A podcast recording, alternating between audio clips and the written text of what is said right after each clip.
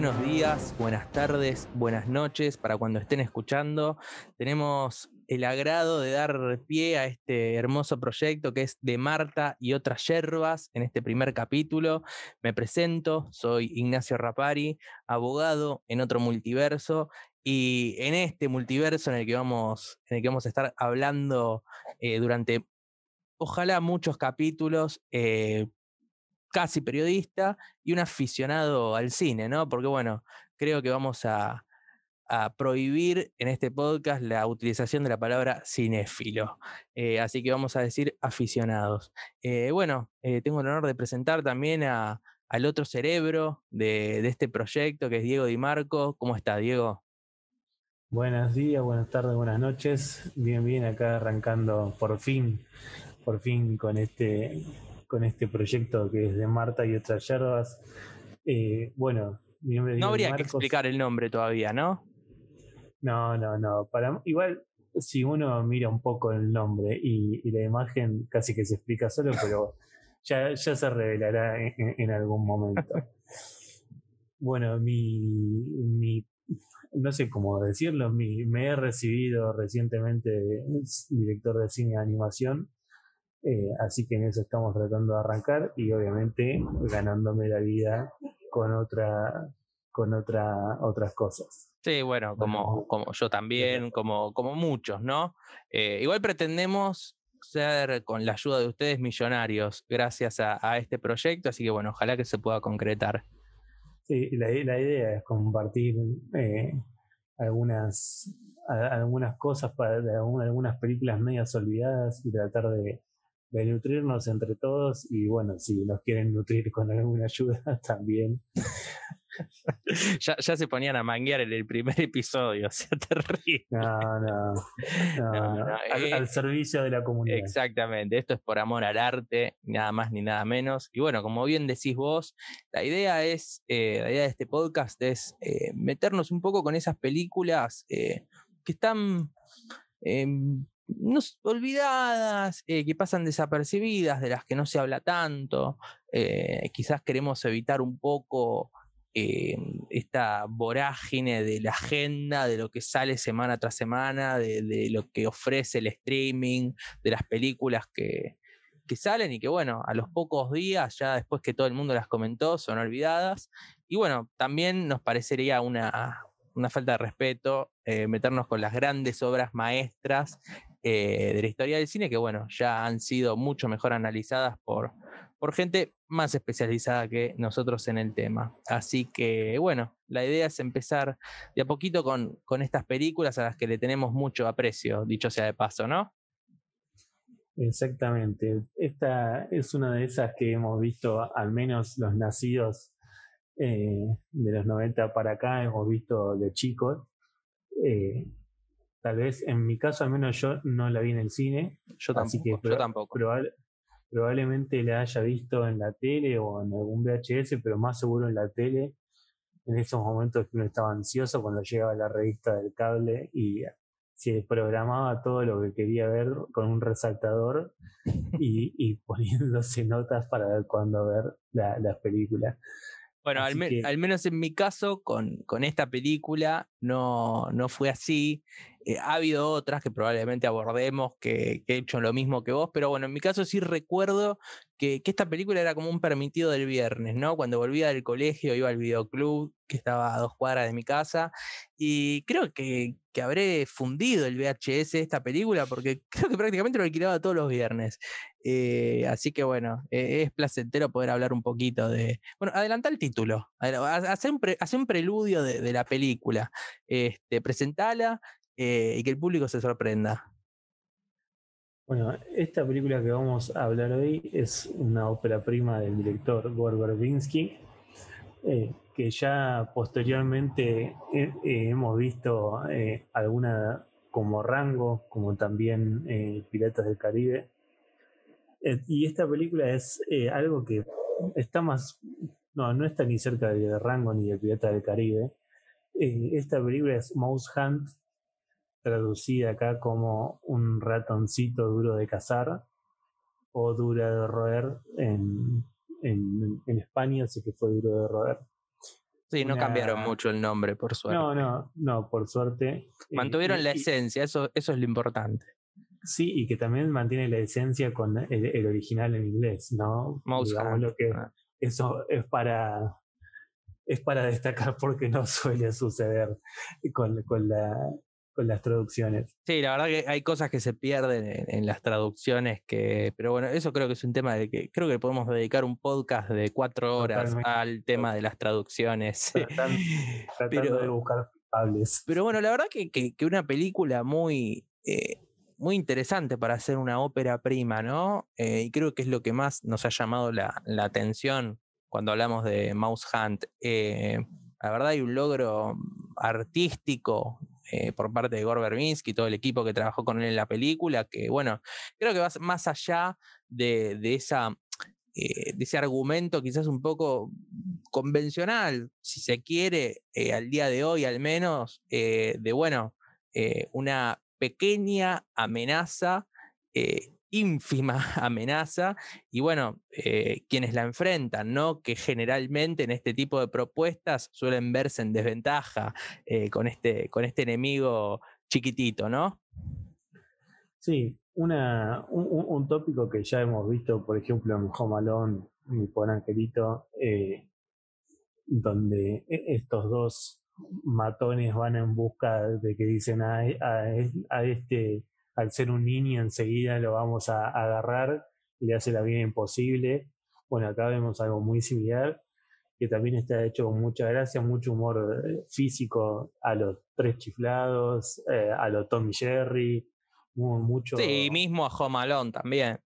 Sí, también, de hecho, como, como la casa, bueno, en este caso, si bien no, el, ratón no prepara las trampas de, la casa, sino que ellos mismos caen en las mismas trampas que, que le van poniendo y, este ratón las va, las va sorteando como si fuese un humano más. Es que justamente ahí es, un punto copado, ¿no? El que decís del hecho de que caen en sus propias trampas, ¿no?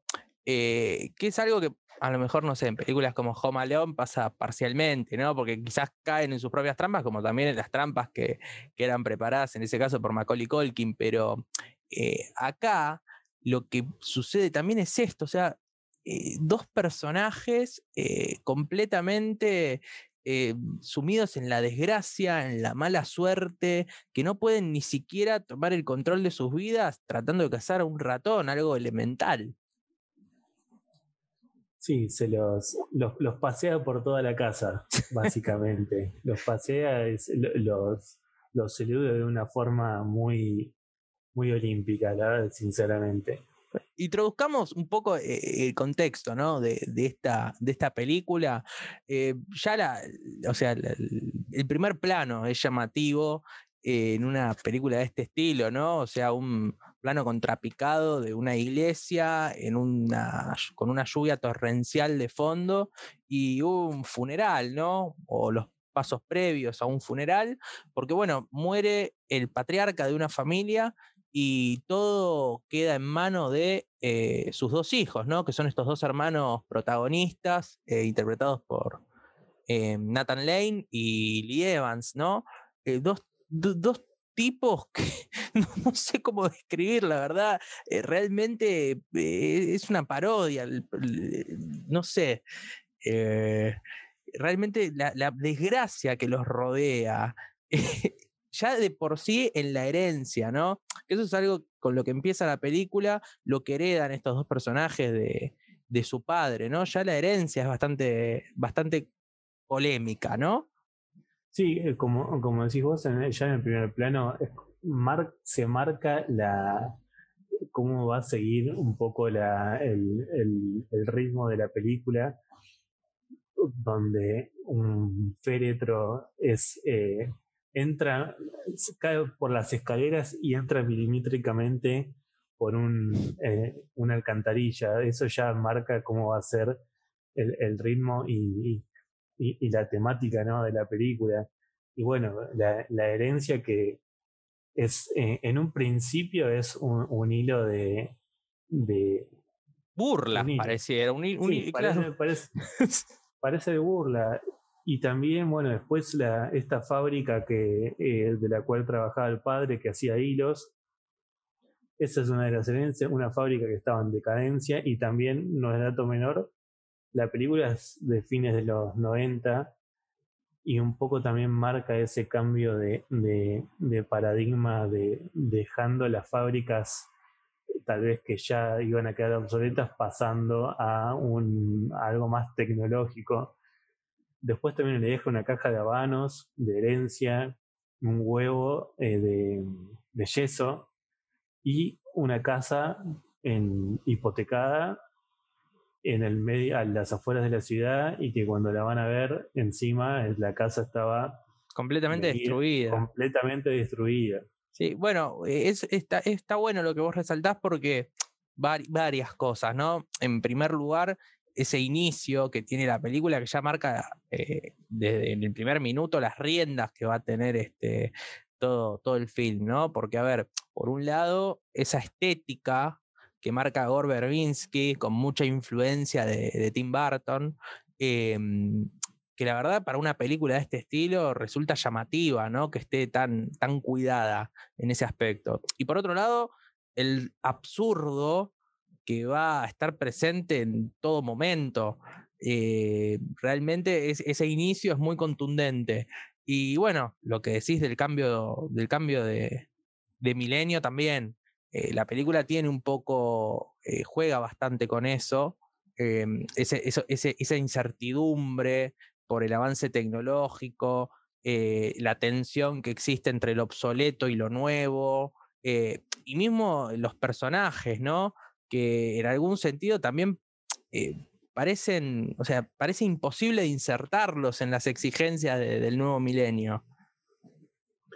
Sí, pero también es un poco lo que, lo que plantea esto, que, que también a ellos les va llevando a hacer un cambio eh, entre ellos, ¿no? En su relación como, como hermanos. Y claro, que era bastante tensa.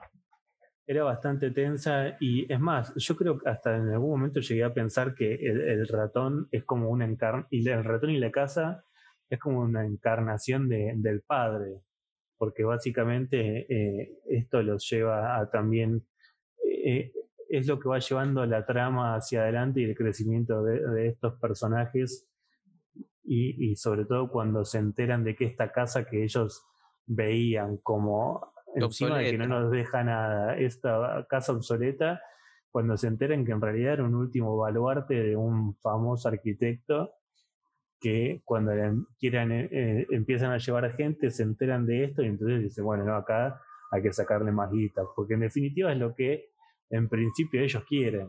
Decir, bueno, tengo tanta mala suerte que, bueno, aunque sea, déjame plata, algo. Claro, claro, bueno, este, mm, sí, sí, son dos tipos que, que, se mueren, especialmente, especialmente el personaje que, que hace Nathan Lane, ¿no? Eh, un tipo que, bueno, eh, cree que, la suerte está pura y exclusivamente ligada a, la cuestión económica, ¿no? Si bien el personaje tiene una especie de, desgracia, ¿no? Relacionada con, con esa caja de habanos que y unos insectos que estaban adentro de ella.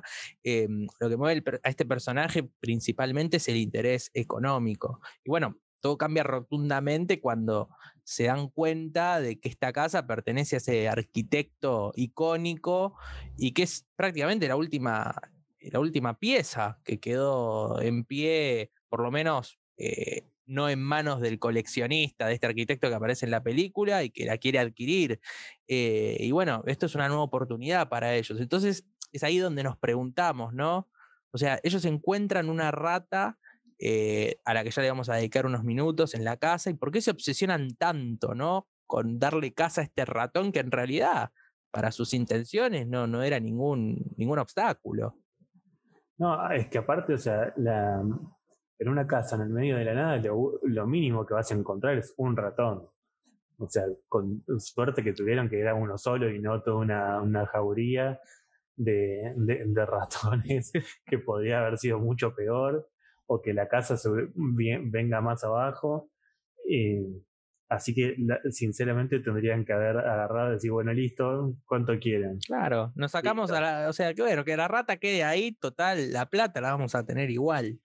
Pero, pero bueno, creo que es parte de, esto, ¿no? Del hecho de queremos que nos salga algo bien, queremos ser capaces de algo que, esté en nuestras manos, ¿no? Eh, porque, o sea, todas las situaciones problemáticas que están alrededor de estos dos protagonistas, eh, en realidad no tienen control, o sea, prácticamente no, no tienen cómo, cómo, cómo encarrilarse. Y bueno, eh, cazar a este roedor eh, parece terminar siendo la, la única posibilidad de, de, ser alguien que tienen, ¿no? Pero bueno, vos que sos especialista en esta cuestión, hay varios gatitos de, de color sobre, sobre el roedor en la película que, que hacen más interesante todavía a esta ópera prima. Sí, datitos de color que eh, hacemos un aviso. Quien sea impresionante ante estos bichos y o está masticando algo, déjelo. Sí, pare, pare. Pare o pare, no, no paren de escuchar. O no imaginen en todo caso. Eh, claro, imagínense otro animal. Quédese con el dato duro y listo. Claro porque a diferencia de lo que tal vez estamos acostumbrados hoy en día, ya que si bien no es tanto tiempo, pero bueno, pasaron unos casi 20 años de la película, que dicho sea de paso, la verdad, estéticamente y, y, a nivel fílmico se mantiene muy bien eh, la, como el paso del tiempo, pero bueno, a diferencia de que hoy estamos acostumbrados a que todo es CGI, pantalla verde, Acá no. Acá, aunque parezca mentira, eh, se utilizó el 95% de las escenas de, del ratón están hechos con ratones de verdad, eh, debidamente entrenados durante meses por Boone Narrey, que es un famoso eh, domador, domesticador de animales en Hollywood no solo domestican eh, personas, sino también animales en Hollywood. Eh, y sí, o sea, técnicas que hoy no se usan. Sí, aunque también por una cuestión de, plata, porque no nos olvidemos que eh, acá también hay, gente que, pone plata y obviamente como todos los que queremos invertir nadie quiere perder, se está también un poco trayendo ¿eh? de nuevo esto de que es más rentable el efecto práctico y no tanto el CGI, porque el CGI eh, cuesta bastante, si bien para ellos, o sea, eh, en, esta industria es bastante, están acostumbrados y, todos son vueltos, también no quieren perder. Y acá hay este 5% que, de, de CGI que hay, también es parte, bueno, animatronic que, que fue hecho a través de Stan Winston, o sea, de, la empresa de Stan Winston, que, bueno, para quien no, no sepa, googleelo y se va a encontrar con Terminator, con Alien, esas cosas que, que la verdad que hasta el CGI le cuesta llegar, porque a veces sigue viendo dura y, y estos tipos lo, lo, lo manejaban. Que de hecho en la película cada vez que, vemos la, presencia del CGI, que como decís, eh, tiene, tiene poca relevancia, ¿no? O sea, no, no es una película pestada de, CGI, como, no sé, por tirar un caso reciente, Army of the Dead, ¿no? del gran Zack Snyder. Pero, mm, o sea, los momentos en los que acuden al CGI contrastan mucho porque hay una, hay una diferencia de nivel, ¿no? En la imagen eh, prácticamente indescriptible, ¿no? Eh, creo que uno de, las, uno de los últimos planos en los que aparece el ratón tiene CGI, se nota muchísimo, y bueno, después el, el gran Catzilla, ¿no? Que, que trabaja en la película.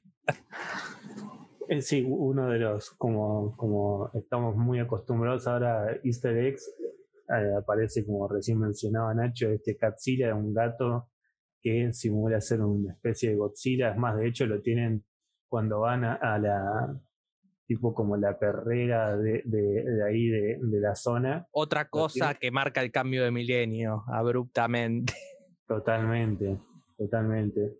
Y lo tienen ahí, eh, en una caja cerrado sin con apenas unos agujeros para, para respirar porque lo tienen ahí como si fuese una bestia literal y que tampoco logra cazar al ratón. Claro, era, era, era, imposible para todos, era imposible para todos. Y lo que, otra, otra cuestión, ¿no? Eh, porque hemos hablado de, la preponderancia que tiene la casa en esta película, que prácticamente termina siendo un, un protagonista más, ¿no? Esta película, sin lugar a dudas, hubiera sido lo que fue si no era por esa casa mítica y, el aspecto sucio que tenía, desgastado. Eh, creo que me lo habías comentado vos antes de hablar. Es más, te hizo acordar a la casa del Club de la Pelea de, de David Fincher.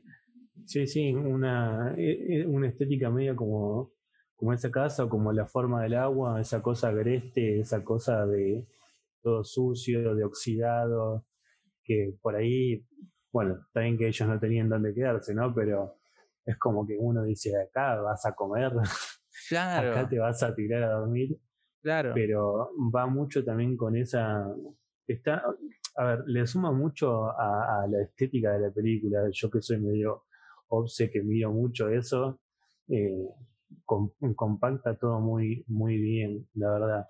Y con una película de este estilo, que por ahí no eran películas tan cuidadas en ese aspecto, ni, ni encuadres, ni, ni, ni la forma de filmarla, ni la estética, eran, como, eran claramente como más películas medio como que rejunte. Bueno, un poco más descuidadas, un poco más descuidadas, o sea, más efectistas para, para el público infantil quizás que para los que son un poco más comprendidos en el tema. Pero bueno, además de, de la estética que tiene esta casa, que es fundamental en la película, otra cosa eh, que la enaltece mucho es, eh, va, la, en realidad lo indispensable que es para, para el ratón, ¿no? Porque la relación con el espacio que tiene el ratón a través de toda la película eh, es excelente. De hecho, hay una escena eh, que creo que puede, creo que es la escena perfecta para resumir esa idea que habías tenido de que de alguna u otra manera el padre de ellos eh, reencarnaba en este roedor.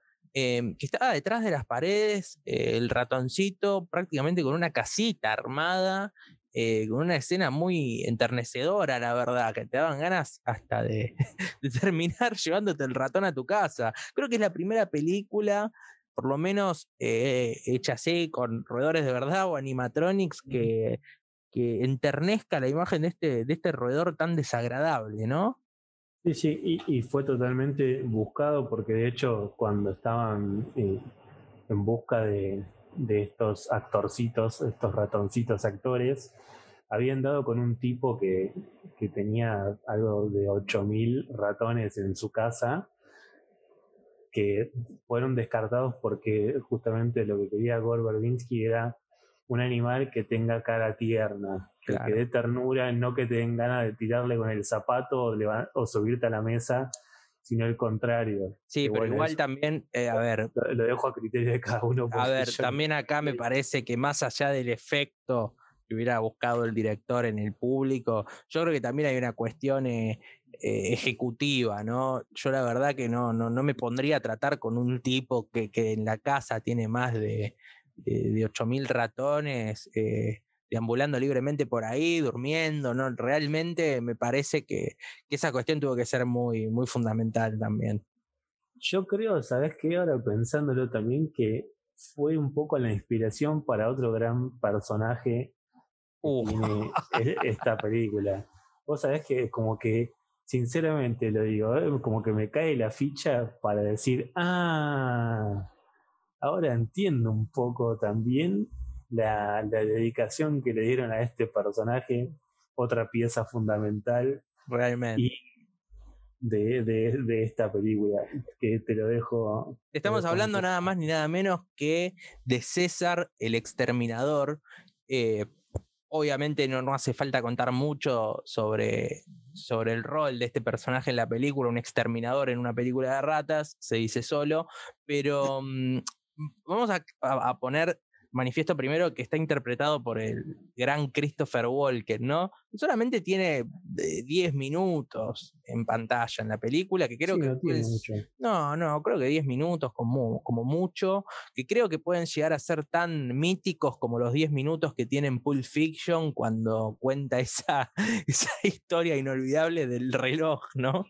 Em, pero la cuestión con, con, con César el Exterminador es eh, le, da un toque, le da un agregado a la película, porque, o sea, un exterminador, uno no lo imagina como alguien muy apasionado por su trabajo, creo que no, no es un trabajo que uno pueda, pueda amar mucho, ¿no? Y este tipo llega a la casa con, prácticamente como si estuviera enfrentando un, un, conflicto bélico, ¿no? Con un equipamiento, con una táctica, eh, realmente impresionante y, con, y con métodos poco ortodoxos, dicho sea de paso. Y la verdad que tiene, una, tiene una ficción, una por eh, un, un, amor por su trabajo muy desagradable, muy, desagradable. Sí, sí. Pero realmente ver a Christopher Walken en un, en un papel así eh, es inolvidable, ¿no? Eh, así que bueno, préstenle mucha atención a, a eso porque realmente es, es hilarante. Em, la verdad que no sé si te habrá pasado a vos, creo que cuando pensamos en esta película para, para hablar en el podcast hace, yo por lo menos hace 15 años que no la debía ver, eh, no, no sé vos cuánto tiempo habrás estado, pero realmente eh, nos, nos, sorprendió que envejeciera tan bien la película y que eh, despertara sensaciones que van más allá del entretenimiento. como las que podíamos llegar a tener cuando, cuando la veíamos siendo más chicos, ¿no? Hoy la verdad que es una película que, se disfruta desde, desde, muchos puntos de vista. Aunque me pregunto, ¿no? Eh, ¿Es rentable hoy una película así? O sea, ¿puede llegar a hacerse? Eh, ¿Tiene posibilidades? O sea, ¿cuál es tu opinión como, como realizador?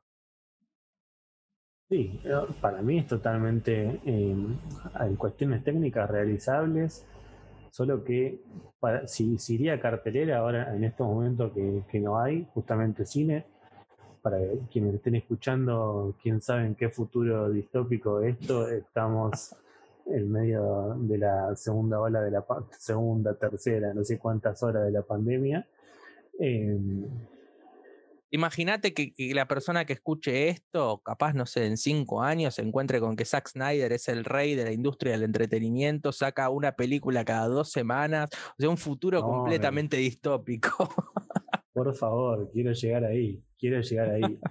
Eh, sí, porque acá hacemos un paréntesis, que no lo hablemos no quiere decir que si fuera por nosotros estaríamos me quedaría horas, como dice un personaje. Sí, yo igual después de ver las últimas eh, bueno, es un tema para otro podcast, o sea, claramente el título anticipa que en algún momento hablaremos de, Snyder, eh, violentamente quizás, eh, pero bueno, no, nos vamos a desviar ahora. Pero bueno, como, como me decías, ¿crees que sea esto algo qué sé yo. Para, para la cartelera yo creo que, salvo que pongan una temática que tenga, le enganchen algún hilo con alguna temática más actual y estén un par de actores más actuales, eh, creo que es una película que si se, si se haría iría directamente a streaming, no, no pasaría por, eh, por, por la pantalla grande lamentablemente, porque la verdad es un, es un ATP, un ATP también con ojos de fines de los 90 y con algunos toquecitos de cosas para ir, para que... Deconstruyendo. sí, deconstruyendo y que si un niño lo ve, haya alguien que le diga, no, mira... esto ya no es así. Esto ya no es Esto ya no se puede hacer. Son, son, son, son, muy, son muy pocas las cosas, pero bueno, eh, nada, es para, es para eso. Y eh, después, eh, en cuestiones técnicas, están un poco como lo decíamos, si, si se va a usar mucho CGI, tal vez es una película cara para la recaudación que vaya a tener. Que aclaremos que, dicho sea de paso, en ese momento fue millonaria. En ese momento sí, y, y la levantó bastante bien. la verdad que eh, recaudó más, más de lo que habían gastado. y convengamos que al ser clasificada ATP, mm, dudo que sea una ATP que por ahí va a llevar toda la familia. Digo, estamos acostumbrados que una ATP hoy en día sería una película como Marvel, donde hay colores, luces, personajes graciosos todo el tiempo. Merchandising. Merchandising, bueno, eso, eso ni hablar. Scorsese, eh, no, a Scorsese no le gusta eso. Eh, pero es la realidad, es lo que vende. Y como decíamos antes, acá también hay gente que pone plata y que no quiere malgastarla. Lamentablemente muchas veces, muchas ideas buenas mueren a través de eso que es un poco también, ¿no? Como lo que pasaba con esta fábrica de, la película. Claro, porque... sí, perdóname. Esta cosa que esta fábrica que tenía muchos empleados grandes iban a quedar afuera porque estaba quedando fuera del sistema, siendo reemplazada tal vez por maquinarias y, por la misma, eh, la misma tecnología y que por ahí uno dice, bueno, pero es necesario también esta fábrica de hilos, qué sé yo, no sé, se usa, de hecho, eh, se sigue usando. Bueno, de hecho hay una, hay, o sea, juega un papel clave en eso eh, la película, del deseo del padre antes de, morirse, que los hijos no vendan la fábrica a las grandes corporaciones, eh, sea eh, Disney, Disney, no sé, no Disney en ese caso, pero bueno, para, para, que, para que el oyente lo entienda, ¿no? Sí, y, por eso digo, tal vez esa cosa de que, ah, no, bueno, si no es algo estridente y que va a tener miles de películas, no lo hacemos. Y la realidad es que el día de mañana deja de vender Marvel y empieza a vender otra cosa y le va a pasar lo mismo. Es como Homero cuando, cuando el abuelo le dice, te va a pasar lo mismo a ti. claro, exactamente.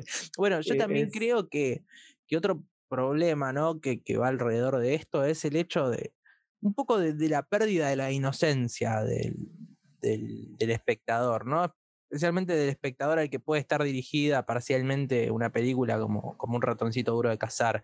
Yo creo que, que hoy el público infantil, eh, con lo curtido que viene por cosas que, que, nosotros no conocíamos ni podíamos llegar a imaginar, hoy ve esto y dice, che, pero son dos boludos tratando de cazar un ratón, no pueden, esto me parece deprimente.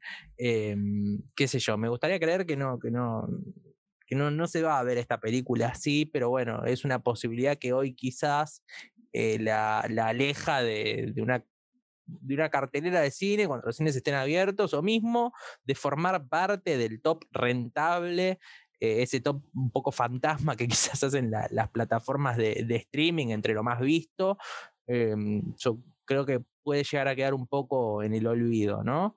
Eh, pero bueno, eh, es para descubrirla la película de todas maneras, es para buscarla y encontrarla. Totalmente, totalmente. Y también para, para cerrar esto que te decía, de, que la, la, gama de colores que utiliza la película no es una gama de colores que, que uno usaría para una película para niños, salvo que sea Tim Burton. O una película de Laika, como ser Coraline, como ser Paranorman, que usa hay mucho, eh, mucho desaturado y cuando hay colores saturados en algunos puntos. Eh, acá no, los niños mm, no sé si se quedarían viendo eso cuando necesitan, y más ahora que están en una constante... Eh, Marvelización. Sí, y una constante flujo de, de, colores y de cosas y dinámicas que, que a ellos les atrae, obviamente, como nos, nos pasaba a todos. Entonces, por eso no, no, no creo que, sea rentable en ese, e, e, en, ese punto. Pero lo que está bueno decir es que obviamente eh, los que estén escuchando esto no, no van a formar parte del, del, público infantil, sino del público adulto, ¿no?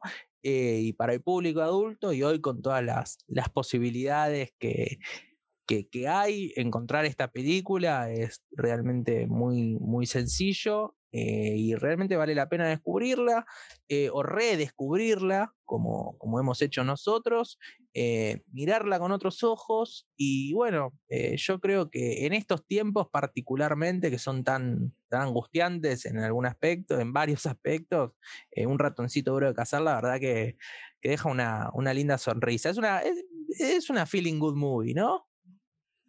Sí, sí, es, es, para pasar un buen, un buen momento, un poco de, de humor, un poco de, de... Eh, eh, yo creo que también tiene esa cosa de, de encontrarle el lado sencillo a, las cosas, ¿no? que, que, ellos van en busca de lo grande, de, de, querer zafar y de que la suerte esté a mi favor y finalmente termina como un poco reivindicando esos valores que, que el padre le, le, quería, le quería dejar. Bueno, es otro. Eh, eh, eh, ahí tenés como la, la, fusión de dos elementos que ya prácticamente podrían ser cliché, ¿no? Como bien dijimos al principio, esa idea de los dos grandotes, torpes que van contra la, amenaza chiquita, y por otro lado, cuántas películas que han abordado este tema de, de las pequeñas grandes cosas, ¿no? Que de hecho en esa escena que describimos del ratón cuando va a dormir, eh, creo que es el momento máximo de la película donde, donde esto de las pequeñas grandes cosas también eh, visualmente tiene su, su juego, ¿no? Porque vemos al ratoncito durmiendo alrededor de un reloj eh, de, un novillo de lana, de, una foto que no sabemos cómo está pegada ahí, pero que el ratoncito ve antes de dormir y como que se traslada a otro lugar. Em, y elementos que son básicamente similares a los que heredaban estos dos hermanos al principio de la película y que despreciaban, por así decirlo, ¿no? Exacto, exacto. Te lleva a ver también como un poco del lado donde está el ratón, no del otro lado de la pared. Es lo que lo, humaniza un poco a este ratón, como decías vos, de, toda esa cama que tiene preparada y todo. Y, la verdad es, se, se, vuelve un momento agradable la, la película, pese a lo desagradable que por ahí puede llegar a ser tener un ratón en la ah, este, este, eh, Gore que ha reivindicado la, mala prensa que, tienen los roedores, ¿no? Pero de todas maneras, apenas terminada la película, durará 10 minutos esa sensación de simpatía y, luego se va a perder. Pero bueno, bueno, este, la verdad, la verdad fue una linda, una linda charla, especialmente por, por la película que, elegimos, eh, que bueno, eh, creo que que está bastante olvidada y que vale la pena que, se encuentre nuevamente, ¿no? Eh, así que bueno, en el próximo capítulo todavía no, no sabemos qué película vamos, vamos a desenterrar del olvido, em, pero bueno, eh, la idea es que, cada encuentro que tengamos siga, siga con, esta, con esta dinámica, ¿no? Y que bueno, obviamente cuente con, con la participación de todos los que escuchan, que es fundamental. Así que bueno, Diego, ha sido un gusto enorme. Igualmente, igualmente, Nacho, los invitamos a sumergirse en, eh, en la web para encontrar esta película. Cualquier dato, cualquier duda que tengan, cualquier sugerencia, estamos abiertos a una posible participación también para ver alguna idea de, de, qué otras películas estamos estamos también abiertos para expandir nuestro paladar fílmico. Tal cual. La verdad, de Marta y otras hierbas se propone desde ya ser servicio para, para todos los que, bueno, eh, ojalá sean muchos, se prendan a, este lindo proyecto que, que, venimos craneando hace un tiempo. Así que bueno, gracias a todos los que, los que escuchan y te mando un abrazo enorme. Diego, nos encontramos en el próximo episodio. Nos encontramos en el próximo, un abrazo. Otro grande.